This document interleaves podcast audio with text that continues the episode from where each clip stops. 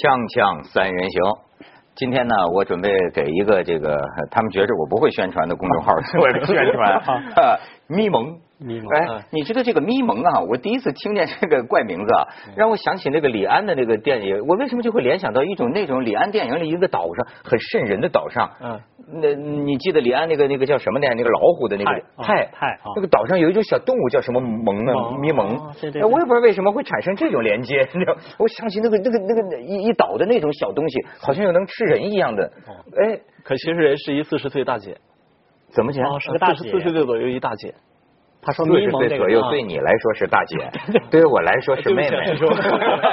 这个，所以呢，我讲这个公众号呢嗯，我要给大家介绍我的这位师弟师弟啊，对吧嗯？我得请出一个能打击他这个公众号，一个公众号来，听了能把你吓一震。啊，这是侠客岛的代表啊，人民日报侠客岛，对这个对吧？很有意思啊，一个人民日报居然有个侠客岛的公号，对了是，吧？我听说《锵锵三人行》黑我们好几回了。哎，你不听说黑，我就是引用你们好几回。对我为什么来，你知道？嗯就是我看你那期节目，把我那文章从头读到了尾。我那第一次知道一个概念，叫做有感情的朗读本文。哎哦，知道师兄的本领。呃对主要在于念。对 这个咱们这个小师弟啊，这个名字也很有意思。可能看这个侠客岛魏公号的人，经常能看见一爬格子的哦司徒格子，对吧？又叫刘少华。哎呀，一见面，我最近老发现我有缘分。嗯昨天什么见面会碰一小女孩哦，她说我是石庄的，哇你知道吗？现在今天这一碰见她是是，武大新闻系的。啊特使网真碰一男的是吧？我是不是我碰见一小我五大新闻系，我终于发现有长得还行的，八八五级，我是八五级，你是几？我就比你晚二十来级吧。我二十来级，你想哎，他是八九年出生你你可以你想想想啊我八九年毕业的，啊，所以听过你好多传说。嗯是吗？啊对呃，主要是红色的还是黄色的？呃，主要是后面那个颜色。对我一会儿可以这个给于老师说点啊。啊对对对，但是现在我们需要你说点迷蒙啊，因为什么呢？嗯首先啊，这个侠客岛的人到我们这儿，这个这个看了好几次对，我们觉得呢，呃我没来过你们你们领导都来过嗯是吧所以今天你是谁派来的啊？然后呢，就是想问问你啊，就是大家对这个微公号很好奇，对，哎，你们的这个文章都是上面受益的啊都，不还是是你们是作者自传，呃，作者自传。还是作者杜撰？呃，没有杜撰。但是你你要想写什么，你是要报选题。呃，我们呃有这么五个人的核心团队啊，我们把它叫做集体领导制啊、哦，我们自己定选题，自己讨论选题，然后决定谁写，然后呢集体在讨论说这个选题最终我们执行出来一个什么结果。那差不多就到这儿了你你呢？这个稿子写完之后要经过几次审？呃，五次吧，就这五个人，一二三四五，别瞎说了，可以了没领导审稿吗啊，？真是这样的。我不信呃，人民日报可能跟大家的想象是不太一样的。我不信。呃，我信。哎，对 对，你在那儿干，你只能信了。不是我我我的意思是说，你们侠客岛这个微公号发的文章，嗯，呃，你觉得代表官方的声音吗？我们的认证叫人民日报海外版编辑部，我们是加了微还是有一点，还是有一点官方的。你比如说，有时候他们呃，赵薇也是你写过的哈，对甚至我还在你们那写赵本山。当时我们的猜测就是，这个侠客岛公众号发谁，就恐怕是上边要弄谁，哦，是不是这样？啊，上面并不是个信号，，并不是。那这选题是怎么产生、怎么决定的？呃，你可以看到侠客岛非常明显的一个特点，就是我们紧跟社会热点，今儿什么热写什么，啊，最热的那个点，他烫手的那个新闻我们写了。呃，那你写的这个观点，呃，也代表就是你会觉得你要代表人民日报的立场吗？我我当然是一个人民日报的记者，然后在写的时候，我们因为也掌握了很多的资料，所以我们觉得我们形式包括这个整个的脉络把握的不错。但是呢，绝对不是说上面谁说啊你应该怎么写，那可能就呃写不出来师兄你看到那股叫什么灵气儿了吧？哦哦，那你是五个人之间的观念是一致的吗？如果不一致，大家可以讨论。哦，但这是个这但是分配谁写的时候是基本上大家呃观念这个分配谁写是主要就看谁今天不用陪女朋友。哦，这五个人都有女朋友呃，，没有，有俩都有孩子了。五个人都是男的还是？呃，都是男的，都是男的啊。对，哎，那还有一个就是说，有没有受到发出去的东西受到过上级的批评？没有。你们这政策水平都很高是吗啊，？那可不但是他们可能也有关也有敏感词，遇到敏感词他们可能还是通不过，有没有你们想写但是不敢写的话题？或者说写了通不过没发出来或。者就报上去，然后就说啊这个不能写，我应该先回答哪个问题？啊 一个一个的。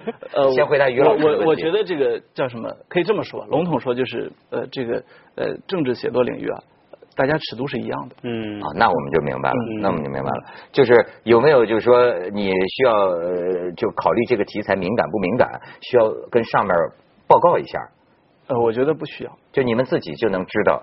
呃，我们每天写的都是时政话题，啊，哦，一天到晚干的都是这个事儿。那你们要是被毙了一篇怎么办啊？都是自己的心血之作。呃，没有这个体验，也不知道是什么体验。哦，那就基本上还是都通过的了。东西没被毙过。呃，我我比如说我写的，我们内部自己说，少华你这边写太激烈了，呃那我就删掉就删掉，哦，或者说我就不发，无所谓的。呃，嗯我相信任何一个就是自我审查了。基呃，无论国内外，任何一个编辑部都有你写出写出来的稿子没用的情况，嗯，一样的。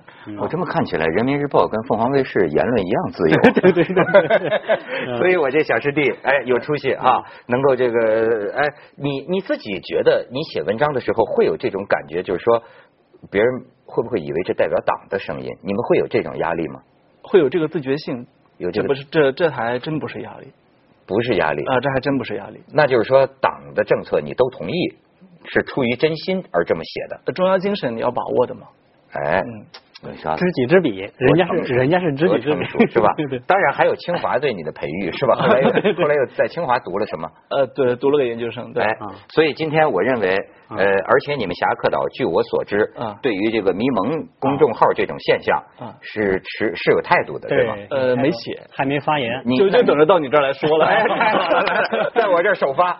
你说说你对迷蒙公众号，你因为你们也是做公号的哈，啊对哎，你们你你的看法是什么？呃，一个简单的看法，这么说不得罪人是吧？呃，得罪人我才高兴呢但。我恐怕也没办法，必须得罪人。哎，呃，我是这么想的，这个呃，我没关注过迷蒙啊，但是他的文章你躲不过去，你忽略不了，哦对吧哦？呃，总有人在朋友圈发。嗯一个核心的观点就是，我认为这是故意的将一个灰色的世界，有有有有灰阶的世界说成黑白分明的世界。这个在我们写作者看来是非常简单的技法，就等于说我们长期搞写作，你看我每周都有十万加，我知道说这个观众的痛点，呃，读者的痛点和痒点在哪儿，它实际上就摆在眼前，像盘子里的菜一样。你如果这样戳，你就戳它就是了，一戳就准，一戳一个准。他呢比较恶劣的是，他非戳不可。哦，而不不但戳了，而且我我只要那几个点，别的我都不要。那你对他这个几百万的这个流量又怎么看呢？我觉得，呃，在任何一个社会，一个东西能流行起来非常简单，走极端。你只要走极端，嗯你的流量就大。嗯所谓的爆款文章，无一例外都是呃极端文章。那要照你这么说，所有的网络网络的文字，特别是这种微信公号的文字，涉及利益哈，嗯，这种文字，这种背后的人基本上都变成人精儿了，对。而且这些人精儿是有意的在你看咪蒙的经历，他在南方都市报做杂志编辑十几年，哦实际上你看很多热词都是他造的，什么鄙视链，他造的。嗯然后，呃，所以你就知道说他是很懂受众的这个心理的。嗯，就因 就因为他懂，然后他在利用，这让我觉得很不可取啊。啊哎，为什么这有什么不好呢？一个愿写，一个愿看。对社会的整个风气，其实会造成一个误导。你比如说这篇文章出来，很多老板都在转，员工都在骂，对吧？那之前他迷蒙还写过一篇文章的，叫做“作为老板，今天我又哭着下班了”，啊，就说自己员工对自己多么多么不好，然后多么惯着这帮员工，但是这帮员工肯为自己卖命啊，因为我老惯着他们，所以他们什么加班呃无怨言，什么呃也不要很多的工资，什么等等，呃愿意跟公司这个同甘苦共患难，这什么理都是他说了。哎，但是文涛少华刚才说的那个，我觉得很有意思，哎，把一个灰色的灰阶地带的东西，他越弄成了黑白分明的，嗯嗯嗯，这就变成一个资本家和和和和打工者的一个对立。对，所以说呢 咱们这这这说这话就说有人民日报的这个这个正非常，这是非常典型的可以用马克思主义解释的事情，很多本上的剥削。对对对，哎，所以说咱们要请一个人民日报海外版的来来正本清源，激浊扬清啊。对对那么其实他提到的啊啊，这还不是咱们这个侠客岛不是我们今天真正的话题是迷蒙最近挑起来的这么一个事儿。对就是说啊，这个写了一篇文章，最近我看都传朋友圈，叫做“职场不相信眼泪，嗯。要哭回家哭”。对对。这里边确实涉及到一个实习生现在的问题，就是说，嗯。说他这什么上厕所呢，听见他的实习生啊在外边跟父母哭，说是帮着他呀，帮着老板啊，拿一天拿几次外卖，外卖。说我到这儿来是学习是工作的，不是给你拿外卖的，对吧？嗯。结果呢，呃，你可以想见他的文风，嗯。斥骂一通，是吧？要要哭，别在这儿哭，是吧？什么什么，很很粗鄙。粗鄙，呃，我我很讨厌这个粗鄙的写作。啊，哎，不，但是粗鄙好像据说是这一类文字最最常用的，对只有这样才能击中大家。不过它确实牵连出来呃一个这个问题，我倒觉得不是伪问题，对就是实习生，其实包括现在刚刚毕业的年轻人，嗯在这个职场里，在公司里，哎，为老板能够当孙子当到什么程度？对这确实是一个问题。哎，咱们可以先看看他们网上的一个调侃。职场实习血泪史。压榨式实习生在职场通常没有性别，常常是女的当男的用，男的当牲口用，各种打杂，各种加班。但只要一谈钱，老板就开始灌输各种职场鸡汤。实习生谈什么钱？等转正再说。报表写了吗？PPT 做了吗？可实习期一过，立马让你走人。背锅史除了临时工，就属实习生背锅最多。公司绩效为什么这么差？因为实习生。项目为什么搞砸了？因为实习生。我们为什么要加班？因为实习生。但在功劳和福利面前，实习生永远身处最边缘，甚至某些无良公司还会出现盗用实习生作品的情况。骚扰史，女实习生最怕遇到职场老司机，他给你讲的黄段子，每天都不带重样的，总有各种理由留你和他一起加班到深夜，并且像得了多动症一样对你动手动脚，还会非常关心你的娱乐生活，总换着花样带你去酒吧 KTV。如果你想反抗，那你接下来就会有加不完的班，干不完的活。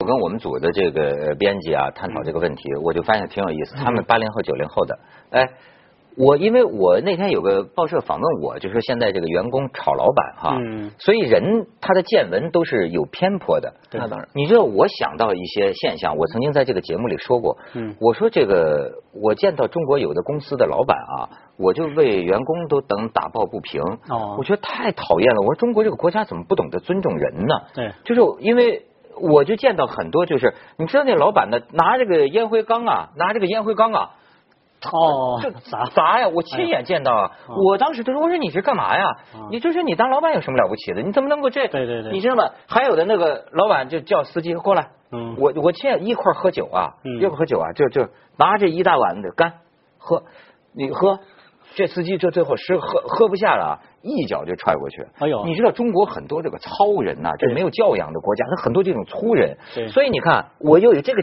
印象。那你提这个问题呢，我就会觉得，我说那有些年轻人呢，就是不能人格太受辱了，对吧？尤其九零后更受不了。可是呢，受不了。你说非常有意思，反而是我们组里的一些年轻人就是会说，文涛老师，我也不一定同意你的意见。哦就是说我们见到我们有些同学，嗯就是说我们觉得很过分，就说今天这个孩子啊，嗯完全不懂得感恩。嗯，就你明白吗？就是对对甚至他说，甚至能到一什么程度啊？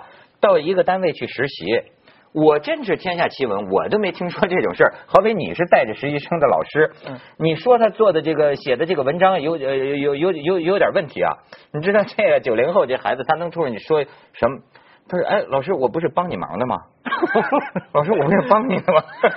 哦 这这种话我也听到过哎就倒打你，就他完全颠倒。对对对所以我想，是不是这两种情况都存在？都存在都存在，都存在。但是就是刚才他说的走极端了，我觉得就容易我觉得咪蒙说的这个，其实我们很容易联想到。你看那在那个呃呃《霸王别姬》那电影里面，嗯是吧？张国荣演那角色，他从小小跟班是吧？实际上就嗯我理解，就我们现在这实习生啊从小他其实受到的这个屈辱啊受到这个责骂更多，对吧？对所以我觉得像咪蒙说的这现象是小作坊才会出现的。哦，小作坊你才会这个有这个你你刚刚说的拿烟灰缸给你丢过来，你真的来这个凤凰卫视是吧？跟着窦老师实习，不你真的去人民日报实习，你大单位不会遇到这种情况。但是去人民日报实习，去去窦老师这儿实习，你给窦老师倒个茶，倒个水，正常，给窦老师是师正常啊？给窦老师拿个盒饭。啊我觉得正常。但是呢，你窦老师不能告诉他说，你就因为给我拿盒饭，所以你学到了我这一身本事。你不能说我我给你咪蒙今天拿了五个外卖，所以我回头我学会了你咪蒙这本事。那是少林寺让你去做那个挑水工，挑了十年，然后最后你挑出一身真气来，然后可以然后可以可以可以学点棍法了，对吧？那是两码事儿。哎，于老师怎么说？我觉得这个事儿，这个事儿，我我我我还是有不同意见。我觉得不能这样做，不能说让让实习生好像一一进一个公司，好像就觉得那个前辈的活和老板的活，什么活他要帮他包帮他干，嗯既做他的工作秘书，又做他的生活秘书。我觉得这么多年形成一个形成一个惯例，好像实习生就应该去所有的苦活打杂嘛，对，打杂活都要你干，而且毫无怨言，这是不对的。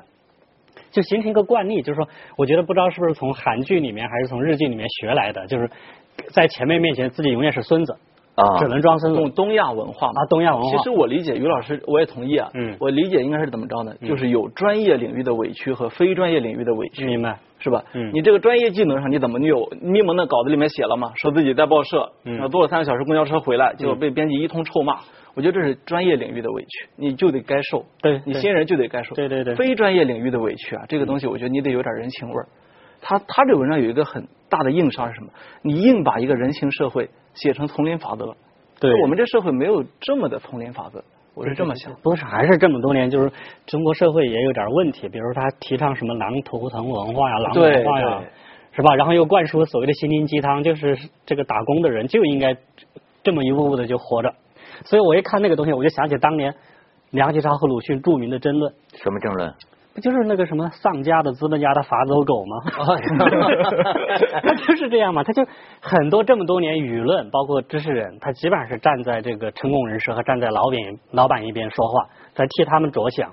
哎，但是那么替实习生我知道，你你知道现在很多这个单位，我都为这个孩子们打抱不平，啊就事实上拿实习生当免费劳动力。对呀，可是呢，有一个问题你躲不过去，嗯你觉得供需是不是大于一切？你知道到我们这儿实习的，就到凤凰卫视实习的，这这多多少人父母托孩子，我我不可以不要挣钱，嗯，不要挣钱，我就是想到你这儿实习，我孩子，因为他找不着工作，你说的他觉得我在你这儿免费干一年。没准儿你能同意把我招进来，但是也不一定啊，我都不保证啊。我说你来这儿实习也不一定保证啊你。现在说的都是一个已经是一个世界性的现象。对啊，欧洲的很多国家失业率，年轻人的失业率非常高。所以哎，就很简单啊。对呀你不拿外卖，你给我讲这个人道没问题。对对对但是另一个来肯来的，嗯，那您又怎么说呢？咱是自由选择吧。对对对你可以不来啊。嗯，我自己是觉得，因为我几年前还在实习啊，我自己觉得实习对我影响挺大的。你知道我第一份实习在哪儿？那单位快倒了，叫《京华时报》哦，啊。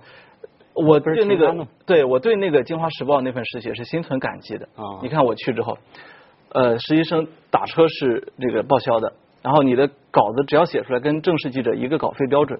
那我那时候穷学生啊，嗯，我那三个多月的实习，最终我那一年的生活费都从那 都从那里边出来的。那你去了一个好单位。对，然后后来我这实习结束之后，我说再加俩月吧，没地儿住了嘛，嗯，住记者家里了哦，啊。这个实习就对我后来的职业生涯影响非常大啊。我觉得实习还是很重要的。那他还受他实习还遇到一个人情比较好的环境，哎，是吧？所以我现在就是一个很有实人情味儿的实习老师。对，所以呢，你知道，作为你的师师兄啊，我我当年实习那师兄，你实习的时候应该是改革开放之后，但是市场经济之前。武汉大学校风，呃，这个当时刘道玉当校长的时候，就是非常自由开放，以至于我大学最后两年都是处于基本是在实习。我到过中央人民广播电台，哦后来到过这个广东电视台，那时候给钱吗？没有钱。没钱啊呃，。不是，不但是没钱，市场经济饭都得不是还没来饭都得靠这个，你知道吗？那个时候盒饭没有我盒饭吗你有二十多年前，哦我父母啊，就是一个月就只能给我五十块钱，你这哦跟现在没法比对。五十块钱，当时我们还有一种就是说穷人的孩子，还有一种怎么说呢？就觉得我去实习找工作，我不愿意，父母也很穷，我不愿意给父母多要钱。对你知道那实习生，我当时穷到跟乞丐似的，我愿意跟着电视台的这个记者呃哦老师去拍片子。嗯因为只有出去拍片子，人家才会请我们吃顿饭。哦。一直到现在，我养成的习惯就是一天吃一顿饭就趁那一顿吃饱哦。了，然后你没没连没住没钱住啊嗯，就睡在那个广东电视台的办公室。啊，就这种恶劣劳工的生活状态下，因因为语言也不通，他们是讲广东话。对，这么实习一个星期一个学期，最后广东电视台不但没要我，反倒当时那个部主任，我也不怪人家啊，嗯。人人确实我学的像个傻子，因为你愣愣怔怔的，你每天也吃不吃不饱饭，就是说也不好，就是说说话听不大懂。啊，最后我就记得很深刻，我那个我离开的时候，我说我你能不能让我留留在这儿？我那个主任就跟我说。说说小豆儿，你你是不是这个有点问题？就是他怀疑我是弱智，不知道他现在看不看这期节目？不是，那是个很好的主任，我我很能理解。你知道，就说明我在实习生的时候，你完全看着我像个傻子啊。他实际他生活是很艰苦的，呃，睡觉也睡不好，但是还得熬着。跟今天这个不是跟你一块儿实习的有吗？有几个人？没有，就我那组就就有一个一个实习。我就记得曼联那主教练，呃，前主教练弗格森嘛，在他那自传里面就写，呃，When you are young, you are a dog，嗯，真是这样的。跟我翻译一下，师兄。您现在师弟英语好多了。年轻人就是一条狗年轻的时候就是条狗，就是一条狗。我怎么觉得长大了我还是狗？就有时候就是你你知道，就是我我我我我我觉得有的时候，我作为现在我也管管点人嘛，对，我怎么就觉得我当不了老板？哦，就是就是我我不知道为什么我可能是个比较有人情味的老我。也比较着急，有的时候我我最近也是经常骂了很多人，嗯但是我是那种人，就是是不是就是到完了吧，晚上就给人道歉，对吧？就是说，哎，就说我我不该跟你发脾气啊，因为因为好像会觉得就觉得你不该，哪怕对孩子对对，你也不该这样，没错。但是又会骂，下次又会骂啊，骂了又道歉，就是我是这但是你么一种。骂的是他说的是专业类的是吧？对专业领域的折磨他。他不是非专业类的折磨。你要是非专业类的折磨，你说啊，今天因为谁哪位跟你那个倒茶倒的茶茶水太烫，你把人家痛骂一顿。那我也不会让人家 不是。再者，你知道，我现在觉得这有没有一个问题？呃，一个社会是有共识的。嗯嗯，比如说，就像你刚才说的那个日本，我觉得这是个很好的例子。你看日本社会啊，你首先这种男尊女卑，嗯日本社会那女的，嗯哎呦，那大老爷们儿一上班，端茶倒水的都是女的，哎呀，就甚至我也不大懂日语，我不懂日语，我学的不对不对请好好工作我上次在日本一个公司见，我发现他的男人和女人说这个呃阿里嘎多格的伊玛斯都哦语气都不一样嗯，对吧？那男的一说就是阿里嘎多嘎的伊玛斯，就就你觉得哦。不是 有点后来旁旁边一个女秘书来跟我告别的时候，阿里嘎多嘎的伊玛斯，哎，我觉得对，哎，我觉得他是不是有点不太不太一样？就是各守自己的本分哈，男人守男人的这种。对，就说好阳刚的在这个劲他办公室里，这个女的给大家倒茶这种事儿是当然的，对对对对对但是我认为这个社会没有问题，包括你看冯小刚就经常说中国这帮孩子们没出息，就就你你们成不了事儿。嗯。他不是骂的就是什么，在日本拍片子的时候，说什么那个那个班头有一个人搬箱子搬的慢了一点儿的，你这一脚踹过去，大耳刮子抽的，你还得嗨嗨嗨，那这您那种文化，对。那那但是人家社会有这个共识，我认为也没问题，对对吧？对。问题就是中国社会今天到了一个，你看这种争论就说明咱们伦理乱了。乱了，道德失范了，撕裂了你你你这事儿，所以所以到最后，我就是说，咱这事儿法律解决，嗯。道德真空了。法律解决是什么？事先说好了，嗯，你来实习生，你的工作范围，对对，包括给我哦倒尿盆也好，你你得事先知情，你爱你爱这样，对，是不是这样是是合法的？现在好像没有这没有这个没有这些条款。对，对，我而且而且我觉得还有个什么呢？是看你把这人当什么人才看。嗯你非得把他当比较 low 的人才看，那你就只能得到特别 low 的人才。我我我没有歧视什么的意思，但我们楼下那我爱我家每天早上站站两排唱歌喊口号，这个我高中的时候都没这样过。那你呃如果觉得说你是一个创意公司，你招过来实习生，你还是像这样，那我觉得就是不合适的。嗯所以就有些，你就说他们这，我那天看见一篇文章也讲这个，说有有些日本公司啊，它有这个朝礼和夕礼，就是公司上班之前，哦对对对嗯朝礼就是哎呀，就是就喊口号，嗨嗨嗨就开始上班了。朝气蓬勃。夕礼就是下班之后，老板呢拜托大家了，还还努力就有这。后来他说有一个公司还有那个夕礼还唱歌啊大概是这个老板把这个创业史都唱进去了，所以那个歌呢就显得特别的悲壮。然后那个洋人的老板到门口看见正在西里，就啊一帮人正在唱着那个特悲壮的歌，然后夕阳西下，然后那个老外那个老板就跟他说：“咱们是不是来错时候了？他们是不是他们公司可能有个重要的人物刚去世了刚去世了？”对对对，对也挺好所以你看不同文化，对对对但是于老师，你说中国现在是什么文化？伦理关系、上下级、老板和实习生之间，就是刚才那个你们刚才讲那个把马克思请回了嘛，这个幽灵在啊，现在它是一个，我觉得还是一个没有脱离这个原始积累，原始积累时期它就是这种很血淋淋的、很残酷的东西。但是我们在这种血淋淋的，就是说不对等面前，我们又没有培训出，就像刚才文涛讲的，正当的每个人的正当的权利，每个人的边界在哪儿？就像哎，实习生进来，你有哪些事儿是你应该做的，是你专业或非专业都可以做的？没有。但是少华我就问你个很简单的，你看咱们都有这经历，就很简单。你现在实习生，你就是你就是愿意拿外卖，都是一大帮人竞争的，对，你怎么说呢？我从来没让实习生拿过外卖，我让他帮我收过但。有人给你抢过，给你拿外卖那没有，我帮我让实习生帮我收过快递啊。但是我这个让实习生收快递的时候，我都会问清楚是哪个实习生。那你觉得现在要不要在在人屋檐下不得不低头呢？我觉得起码在这在我这儿是没必要的。但是我觉得如果不给你拿外卖，为此，我昨天特地调查了一下我之前的实习生，然后他我问他们说，呃，把秘门的文章丢过去，我说我有对你们这样过吗？大家纷纷表示绝对没有，你是特别好的一个实实习老师。哦那我的权利有可能还是过大了。